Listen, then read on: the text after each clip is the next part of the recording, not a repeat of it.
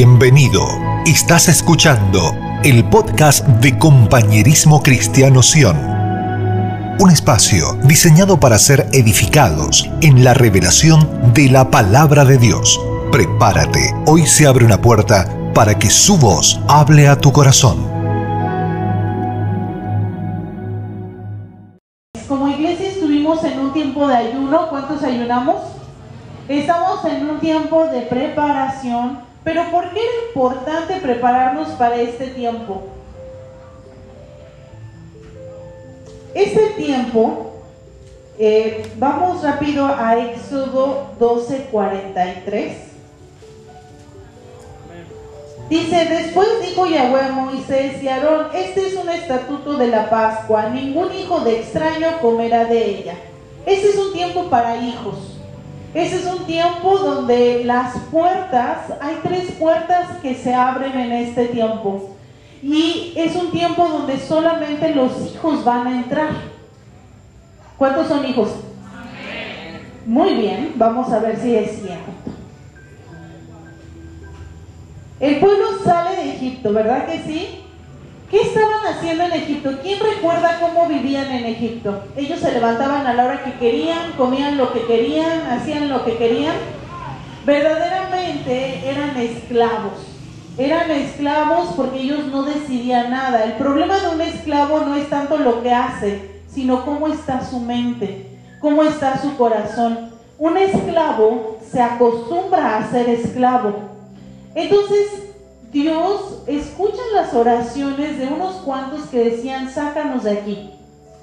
Yo no sé tú, pero cuando yo escucho un testimonio, cuando yo recuerdo de dónde Dios me sacó, yo sé que yo estaba en esclavitud. Yo sé que yo estaba en Egipto, pero el Señor me rescató. Porque su voluntad es rescatarnos. Escuchamos a Brian y él decía, yo tenía ira, yo sufría, estaba herido, ¿Sabes? Yo me, cuando lo escuchaba yo me sentía un poco como él porque yo también vengo de una familia donde nadie era cristiana, donde nadie conocía, prácticamente vengo de una familia de esclavos. Pero llegó un punto en mi vida donde yo entendí que Dios me quería sacar, que Dios me quería rescatar. ¿Y sabes qué? Ayer vimos que Dios pagó el precio por nuestro rescate. Pero es algo que todos tenemos que entender. Vemos el caminar. Dios los saca de Egipto y eso representa nuestra carne. Todo lo que nos ata a la carne, a los placeres carnales. Pero después Dios los lleva a un desierto. Y en ese, desierto representa el alma. Vemos que una vez que salen, eh, leíamos hace rato al iniciar el servicio que Miriam danzaba dando gracias a Dios porque los había librado de Egipto. ¿Sí? ¿Cuántos estaban aquí hace rato? Y veíamos que se gozaron y cantaron y daban gracias a Dios. El problema del alma es que recibe todo con emoción, pero al caminar se le olvida que hay promesas. Al caminar se le olvida que Dios todavía no ha acabado. Y el pueblo de Israel empieza a murmurar, empieza a quejarse y muchos de ellos empiezan a morir en el desierto. Ese no era el plan de Dios. El plan de Dios era que llegáramos a la tierra prometida. Y yo lo veo así. ¿Cuántos saben que somos espíritu, alma y cuerpo? ¿Sí? Veo a Egipto como la carne. Como cuando tú no puedes, dices, yo no puedo dejar esto porque no puedo. Intento dejar de mentir y no puedo. Intento dejar de pensar cosas y no puedo. Estás en Egipto. Pero después viene la otra parte de la mayoría de los hijos de Dios y es el desierto. Almáticos. Ya saben que son libres. Ya saben que están listos para recibir esa tierra de, leche y miel. Pero todavía hay queja, todavía hay murmuración. El Señor provee, el Señor suple, el Señor escucha. Pero sabes qué? El pueblo de Egipto el Señor les pone un líder y el pueblo termina diciendo, y si nos todos votamos por un líder mejor, otro que no sea Moisés, vemos cómo ellos terminan murmurando, la mayoría de esa generación. Y en este tiempo, bien casual, también se abren tres puertas. La primera es de provisión, la segunda es de salud y la tercera es de salvación por las generaciones. Yo no sé tú, pero yo quiero entrar por esas puertas. ¿Por qué te digo que no todos entran por esas puertas? Porque solamente los que deciden ser espirituales son los que van a entrar por esas puertas. Recordemos que son puertas espirituales, no son puertas almáticas, no son puertas de la carne para darte tus placeres, son puertas espirituales para los espirituales. Así que ahí donde estás yo soy espiritual. Bueno, yo espero que sí. Vamos a Éxodo 13 y lo vamos a leer. Vamos a leerlo juntos. ¿Sí? Dice los primogénitos. No sé cómo diga tu Biblia. Dice, habló Yahweh a Moisés diciendo, conságrame todo primogénito, primogénito, todo el que abre matriz entre los hijos de Israel, y así de los hombres como los animales mío es. Levanten la mano, ¿quién es primogénito? ¿Quién es el primero? Ese es un tiempo para ustedes. Ese es un tiempo para los primogénitos. Cuando tú vienes de una casa donde tus padres no se han arrepentido, cuando tú vienes de una casa donde la familia no quiere creer lo que tú crees, tú tomas ese lugar. Levanten su mano otra vez. Ustedes toman el lugar de la libertad. Ustedes dejan que las promesas entren a su casa porque le pertenecen al Señor. Ustedes son del Señor y ustedes toman esa promesa para sí mismos, pero también para su casa. Es bien importante que entendamos esto. Vamos al versículo 6. Siete días comerás pan sin levadura y el séptimo día será celebración para Yahweh. Cosas sin levadura se comerán los siete días y ninguna cosa leudada se verá contigo. Ciertamente no se verá levadura en todo tu territorio Aquí vemos que estamos festejando la Pascua y vemos que paralelamente empieza la fiesta de los panes sin levadura, pero también estamos todavía festejando las primicias. ¿Se acuerdan que cuando hablaba de Esther, hablaba que es un tiempo donde todo lo que des, y no sé si lo dije, pero algo que el Señor me hablaba hace 15 días, es que todo lo que tú siembres este mes, te lo va a dar el Señor en doble porción. Y no, y esto no es todos los años. Este es un año de doble porción. Este es un año de testimonio, pero no de lo que tú haces, sino de lo que Cristo puede hacer en tu vida. Amén. Entonces estamos festejando tres fiestas. Estamos viendo que hay un alma, hay un cuerpo y hay un espíritu. Solamente los espirituales van a entrar por estas puertas. Es un tiempo de tomar promesas. ¿Cuáles promesas? Vamos a leer Isaías 61 y yo no sé si ustedes se acuerdan, pero este versículo el Señor nos lo dio a principio de año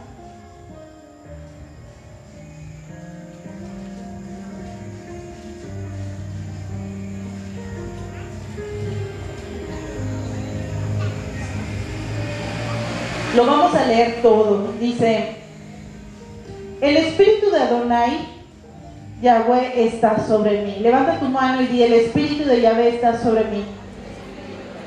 Porque Yahvé me ha ungido, me ha enviado a predicar buenas nuevas a los abatidos, a vendar los corazones desgarrados, a proclamar libertad a los cautivos y a los presos apertura de la cárcel Toda, persona que no tiene a Cristo en su corazón está cautivo. Toda persona que no ha dejado que Dios sobre en su vida está en prisiones. Y aquí vemos la primer promesa, la primer puerta, salvación. Versículo 2. A promulgar el año de la gracia de Yahweh. Somos salvos solo por gracia.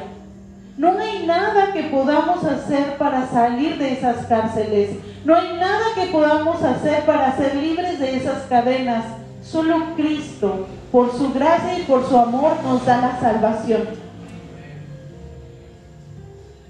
Y el día de la venganza de nuestro Dios, a consolar a todos aquellos que lloran, a comunicar la alegría a los que lloran en Sión, dándoles hermosura en lugar de ceniza y óleo de regocijo en lugar de lamentos y el manto de alabanza en lugar de pesadumbre, para que sean llamados árboles de justicia. Aquí está la otra puerta, sanidad.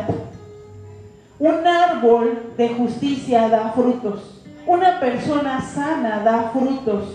Un árbol que se mantiene sano se mantiene recto, se mantiene derecho. Plantados por Yahvé mismo para que Él sea glorificado. Voy en el versículo 4. Reconstruirán las reinas antiguas, levantarán los viejos escombros restaurará las ciudades destruidas, los escombros de muchas generaciones. Se presentarán extranjeros a pastorar vuestros rebaños y forasteros serán vuestros labradores y viñadores. Pero en cuanto a vosotros seréis, eh, seréis llamados sacerdotes de Yahweh. Dirán de vosotros, ministros de Dios, comeréis la opulencia de las naciones y entraréis en posesión de su gloria. Y en lugar de vuestra vergüenza tendréis doble honra. Y aquí vemos la tercera puerta, provisión. Este es un tiempo donde los hijos no piden. Di conmigo, soy hijo, no pido. Lo tomo. ¿Por qué? Porque la puerta está abierta. No hay nada que puedas hacer para abrirla. No hay nada que la pueda cerrar. Lo único que tienes que, hacer es entrar. Ese es un tiempo donde todas tus oraciones que hiciste por la salvación de un ser querido, el Señor te está diciendo, la cosecha está lista. Solo tómala, Solo haz lo que a ti te corresponde como un hijo espiritual. Y lo mismo con la provisión. Yo no sé cómo estás, pero algo muy hermoso que el Señor nos ha dejado ver es que el Señor es un Dios de provisión. Es un Dios donde tú no tienes que pedirle a nadie, porque Él es tu Padre a nadie más que a Él.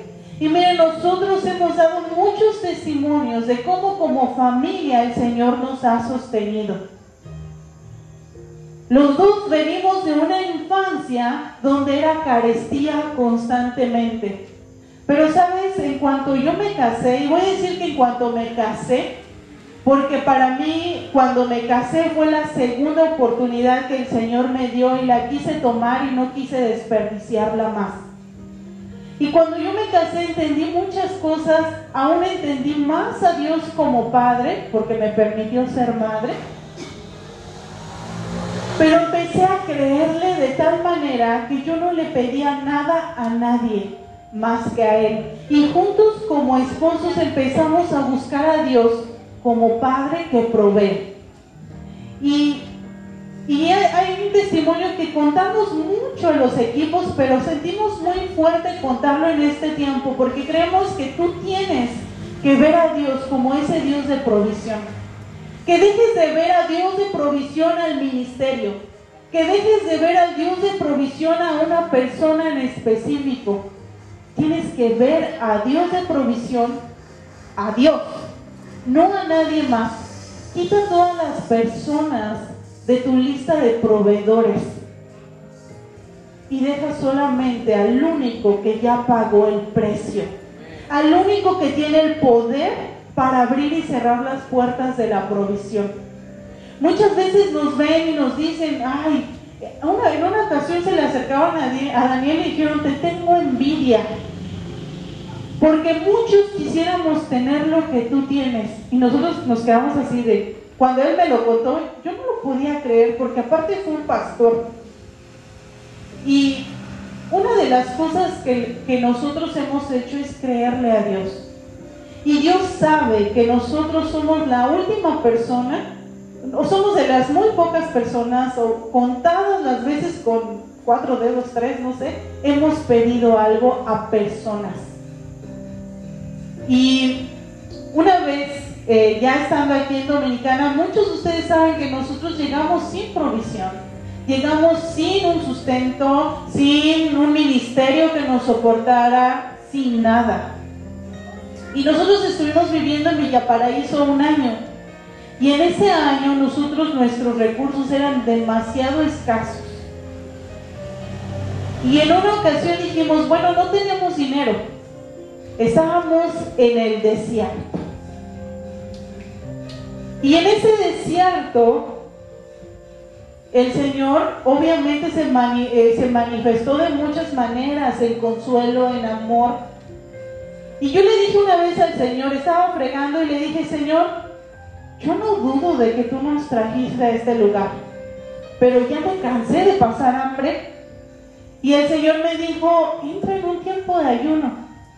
¿Sabes por qué? Porque llegó un punto, era tal la cosa, que nuestra nevera, peor aún, en lugar de enfriar, calentaba.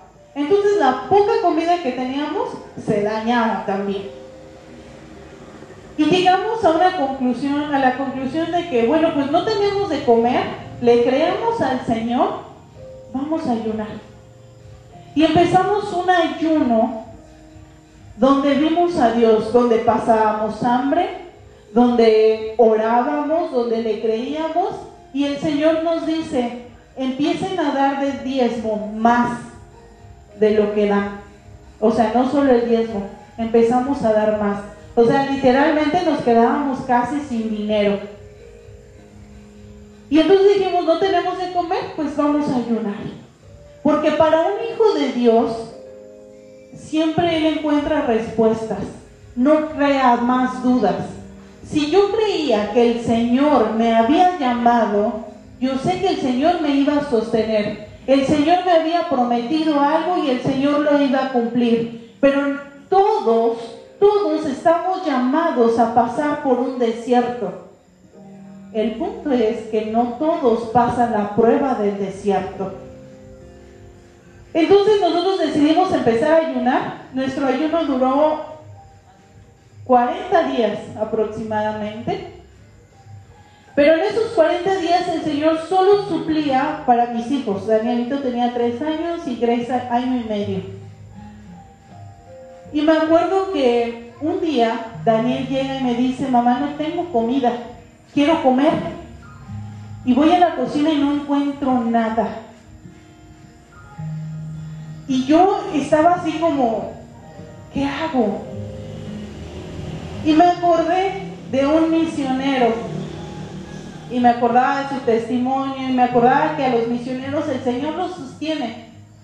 Y me fui al baño y le dije, Dios, yo puedo ayunar. Daniel puede ayunar, pero ellos no. Entonces yo necesito que tú proveas comida para ellos hoy, ahora.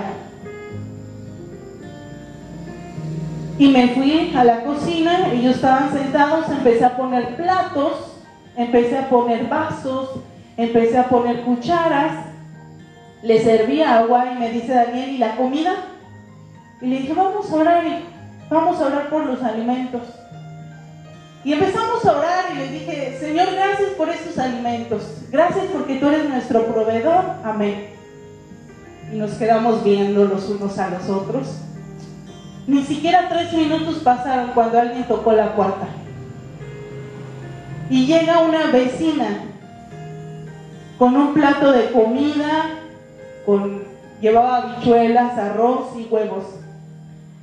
Y me dice, aquí está esta comida, les traje algo, pero escúchame bien, me dijo ella, esta comida no es para ti, para Daniel, es para los niños. Y yo empecé a reír y le dije, yo no sé. Gracias por ser el instrumento de Dios. Sí, sí, sí, ya me voy. Se fue. Y sabes, en esa clase de desierto yo no fui, le dije a la vecina, oye, por favor, dame, dame de comer. No, fui directamente a mi padre quien provee. Y así como este testimonio, les hemos contado muchos.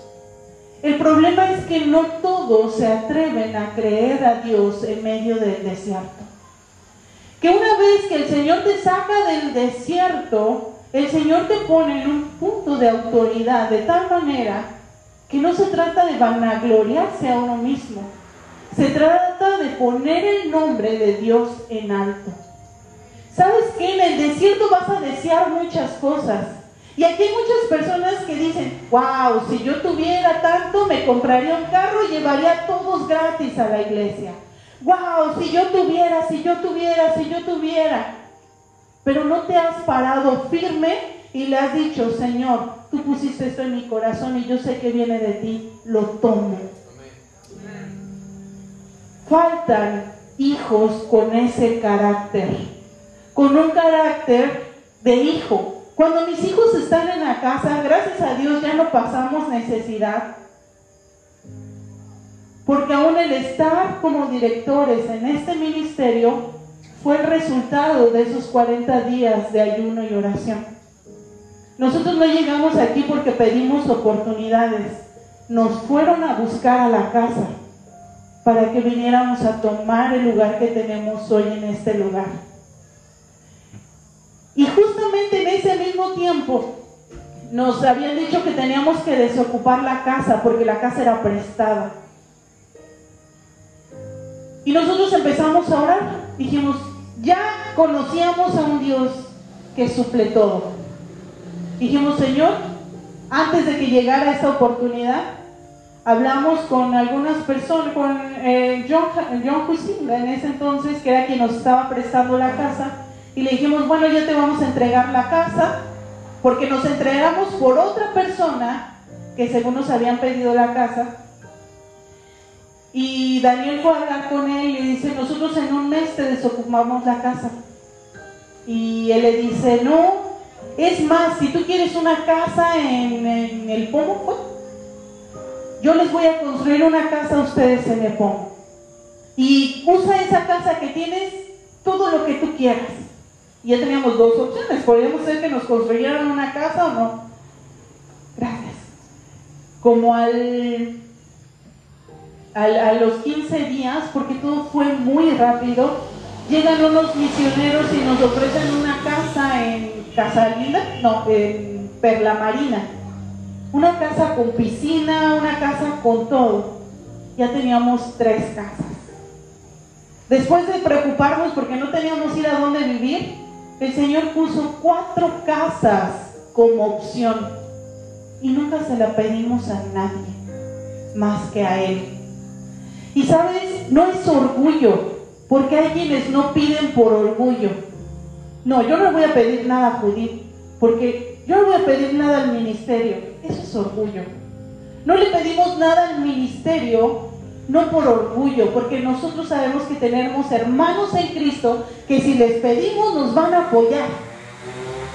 No es por orgullo, pero no les pedimos porque sabemos que hay un Dios más poderoso y más grande, que suple todos los sueños que aún Dios ha puesto en nuestro corazón. Al final decidimos tomar esta oportunidad de la casa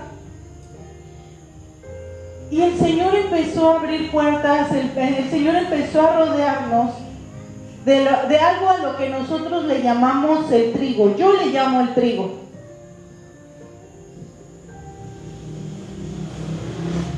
Y son todos esos jóvenes que el Señor nos trajo. Para nosotros, ustedes han sido la cosecha de sueños que Dios puso en nuestro corazón, porque nosotros no queríamos provisión para saciarnos nosotros.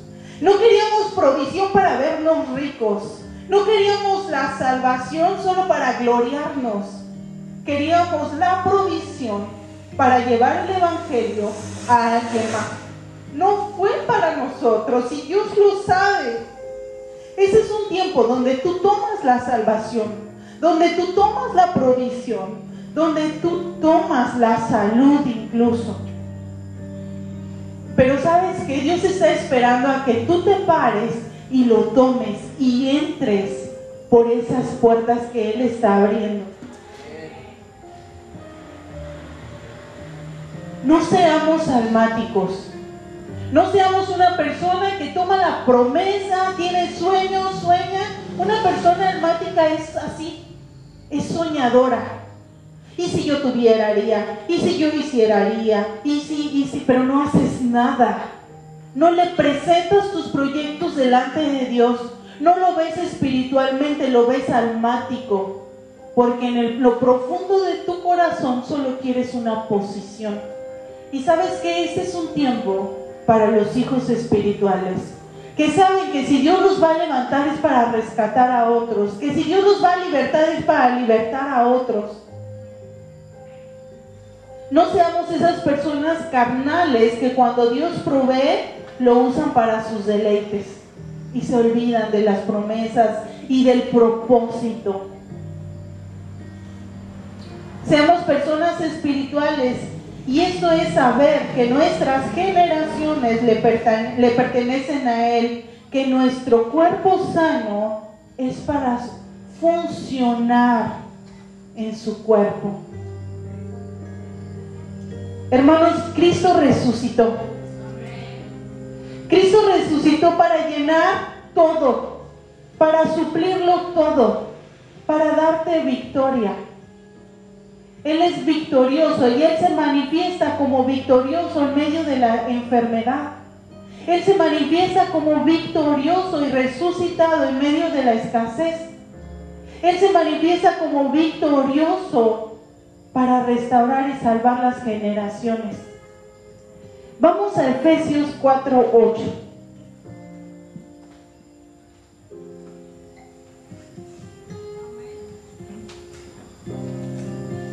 Efesios 4:8 dice así. Por lo cual dice, subiendo a lo alto, tomó cautiva la cautividad.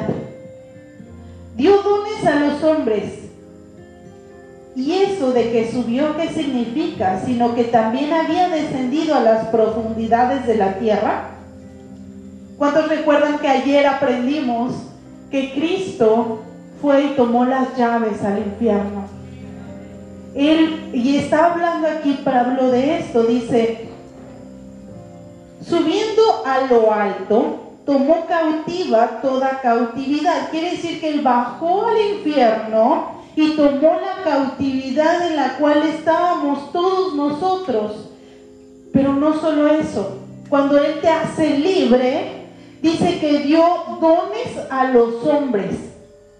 Y eso de que subió, ¿qué significa? Sino que también había descendido a las profundidades de la tierra. El que descendió es el mismo que también ascendió. por encima de todos los cielos para llenar todas las cosas. ¿Qué quieres que el Señor llene en tu vida?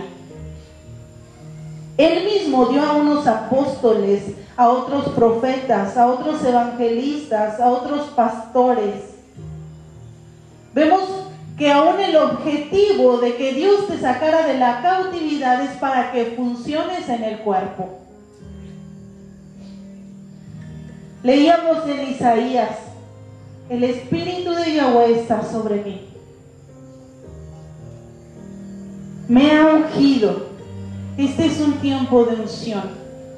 Este es un tiempo donde Dios va a ungir a los suyos.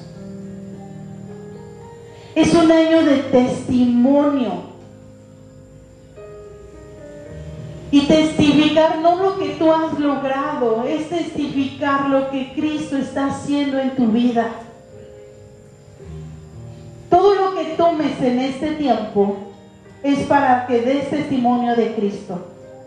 para que traiga la salvación de tus generaciones, provisión y salud para que funciones y cumplas.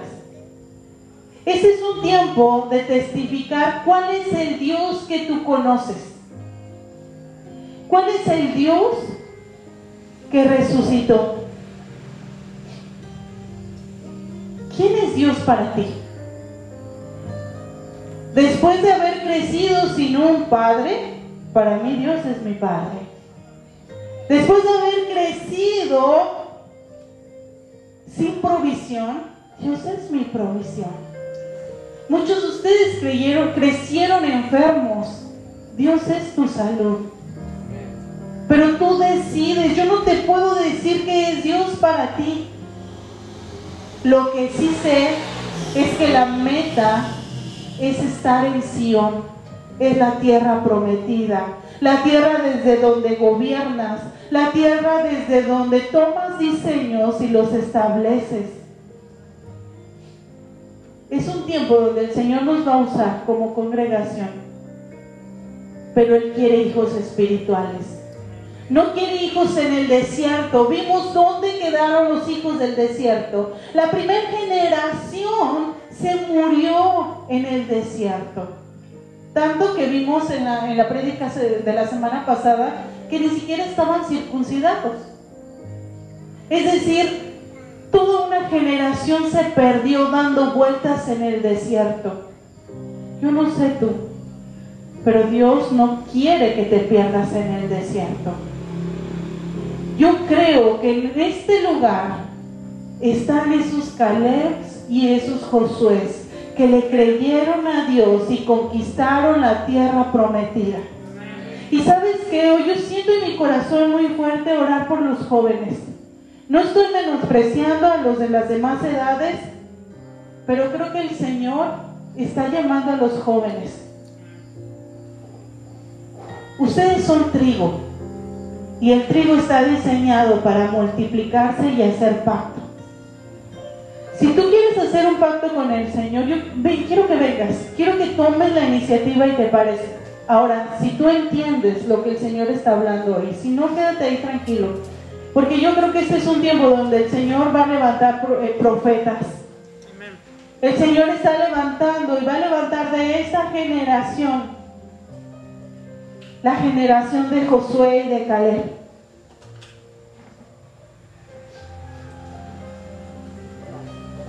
Yo no creo que sea casualidad que el Señor nos llamó a trabajar con jóvenes. Y hoy en el nombre de Jesús Quiero impartir sobre ustedes lo que el Señor nos dio a nosotros. El Señor nos ha dado pasión por predicar el Evangelio.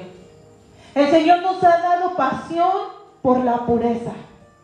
El Señor nos ha dado pasión por rescatar a los que se están perdiendo. Padre, en el nombre de Jesús, levanta tu mano derecha ahí donde estás y dile, Señor, yo estoy aquí porque yo soy trigo. Padre, en el nombre de Jesús, Señor, presentamos delante de ti, Señor, esta generación. Y ahí donde estás, quiero que seas espiritual y que veas las puertas. Son tres puertas que se hacen una. Tú no eliges, o entras a todas o no entras a ninguna. Quiero que veas esas puertas y que con tu voluntad, en tu espíritu, entres por esas puertas. Padre, en el nombre de Jesús, Señor, hacemos libre a esta generación de toda cautividad. En el nombre de Jesús los sacamos de toda cautividad, en el nombre de Jesús. Señor, porque tú ya pagaste el precio por su libertad. Tú ya rompiste las cadenas y veo en el nombre de Jesús, veo muchos con sus pies llenos de lodo y sus pies no pueden avanzar porque están cautivos, porque todavía están en esclavitud de Egipto. Pero hoy el Señor te llama a caminar Porque dice su palabra que Él los sacó como un ejército, como el ejército de Yahweh. Y ahí donde estás, empieza a mover tus pies. Si no puedes mover tus pies es porque tus pies están atascados en el lodo. Y mueve tus pies. Quiero que muevas tus pies. Y si no puedes mover tus pies, necesito que me hables.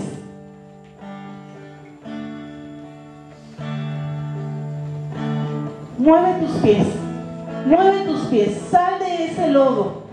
Sal de ese lodo cenagoso. Y vete como el pueblo de Dios, como el ejército de Dios. Pero este es un asunto espiritual. Padre, en el nombre de Jesús, Señor. Padre, en el nombre de Jesús se levanta una generación de apóstoles. Se levanta una generación de profetas. Se levanta una generación de maestros. En el nombre de Jesús se levanta una generación que te conoce por cuenta propia. No por lo que le cuenten. Porque ellos quieren levantarse, Señor. En el nombre de Jesús, Señor, se levanta una generación con pasión compasión por los que se están perdiendo. Una generación que no le pide a Egipto. Una generación que le pide a su Padre. Una generación que no pide, que lo toma en el nombre de Jesús. Una generación que entra a Sion. Entramos a Sion como un ejército. Y ahí conforme vas avanzando, las cadenas se empiezan a romper. Y conforme vas avanzando, el lodo se empieza a caer de tus pies. Es el lodo cenagoso.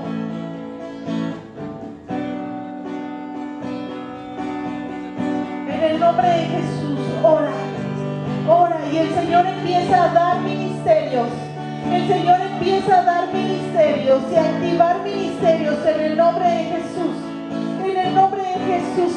Sea pasión, sea la pasión por rescatar a otros, por cuidar a otros, en el nombre de Jesús. Sea la identidad de Cristo formándose en tu corazón. Sea la identidad de Cristo, no tienes que pedirle nada al mundo. Tú eres hijo y el hijo toma lo que necesita. En el nombre de Jesús toda intimidación, toda que viene por el orgullo es quebrantada en el nombre de Jesús. Todo temor a pedir se va porque ahora lo tomas, porque sabes que eres hija. Sea la libertad en el nombre de Jesús. Sea la libertad de tus generaciones.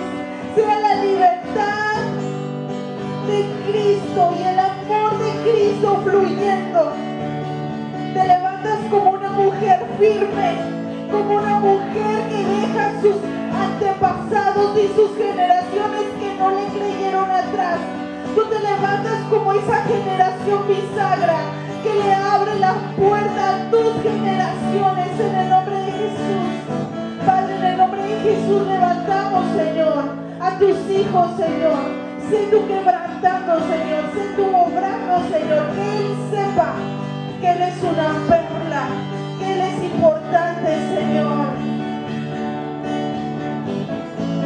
No hay nada que tienes que buscar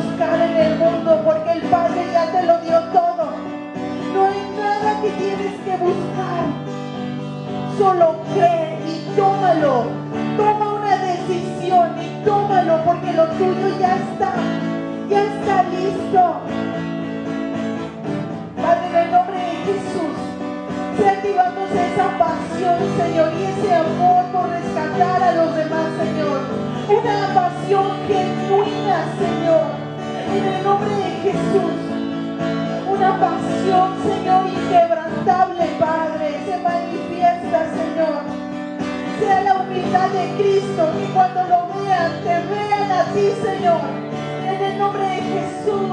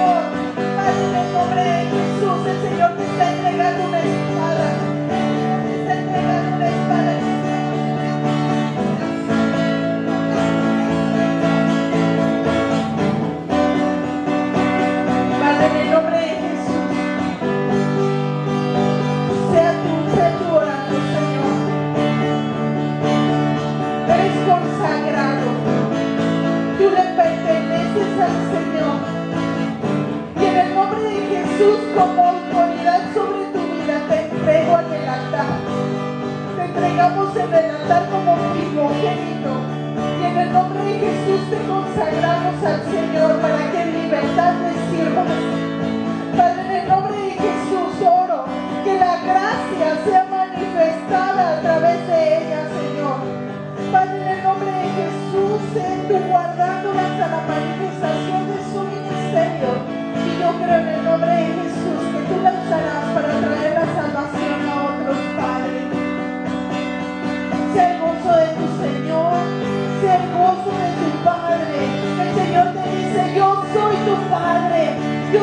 Tu Padre, yo soy tu Padre.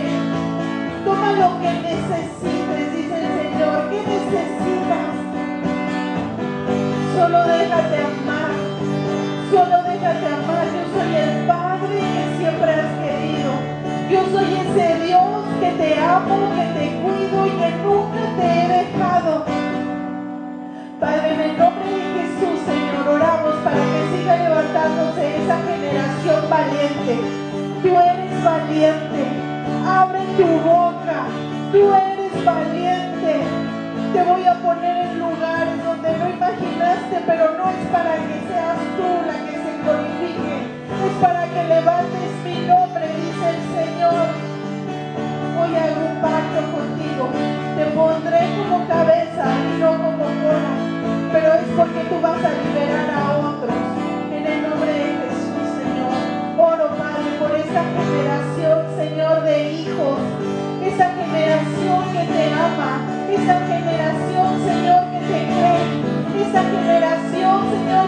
Le diste palabra a sus padres.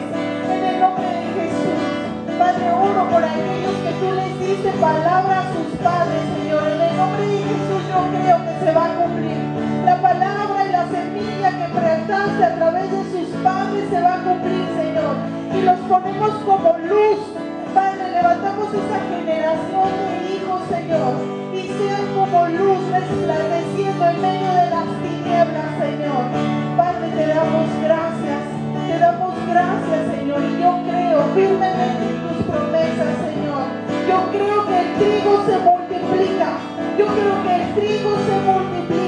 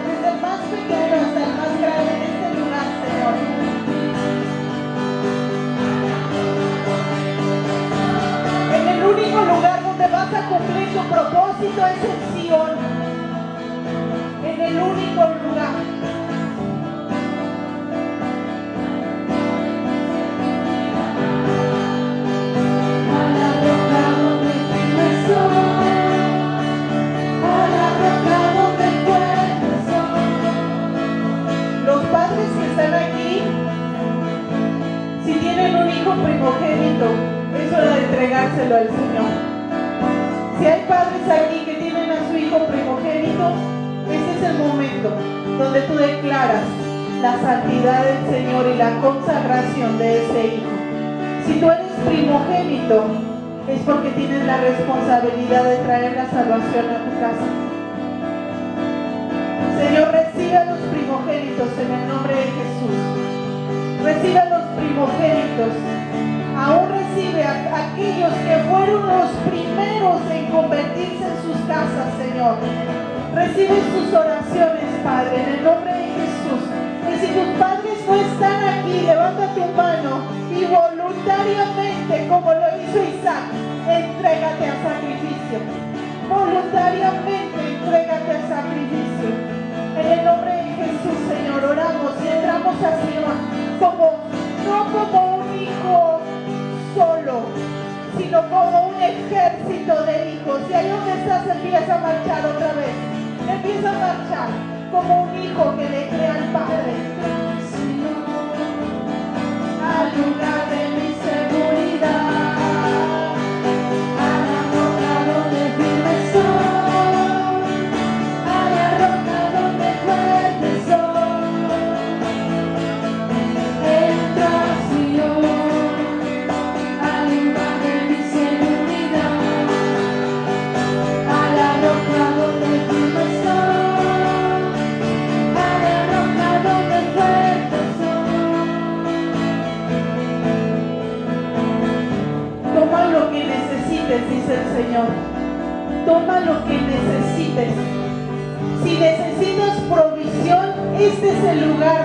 está la provisión.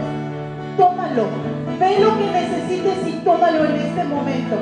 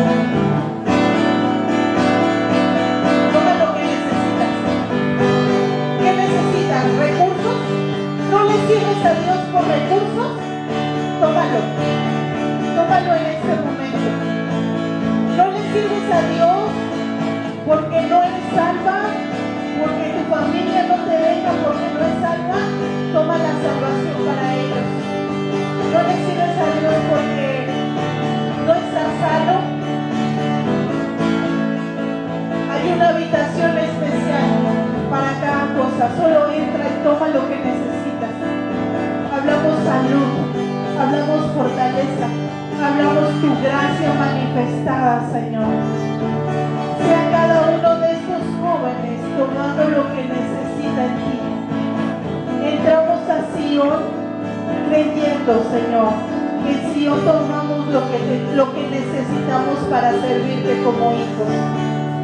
Padre, en el nombre de Jesús, sean las puertas abiertas y tomamos, entramos y tomamos, Señor, y disfrutamos en ese lugar, ese lugar de mi seguridad, donde no hay miedo, donde no hay orgullo, donde no hay miedo a fallar. Disfruta en ese lugar y adora al Padre un ratito.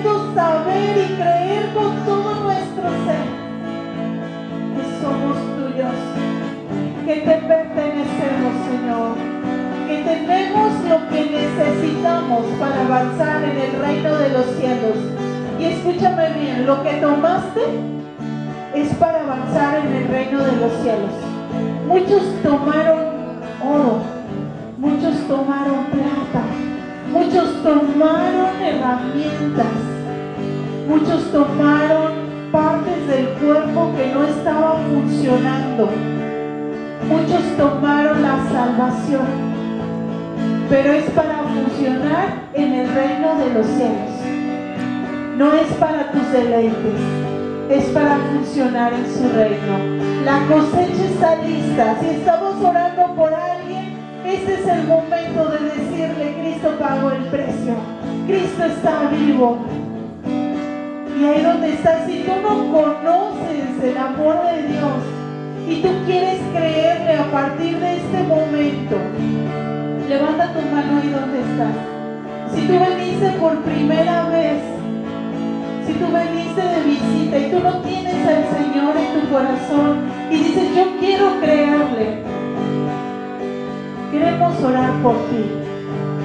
Queremos orar por ti.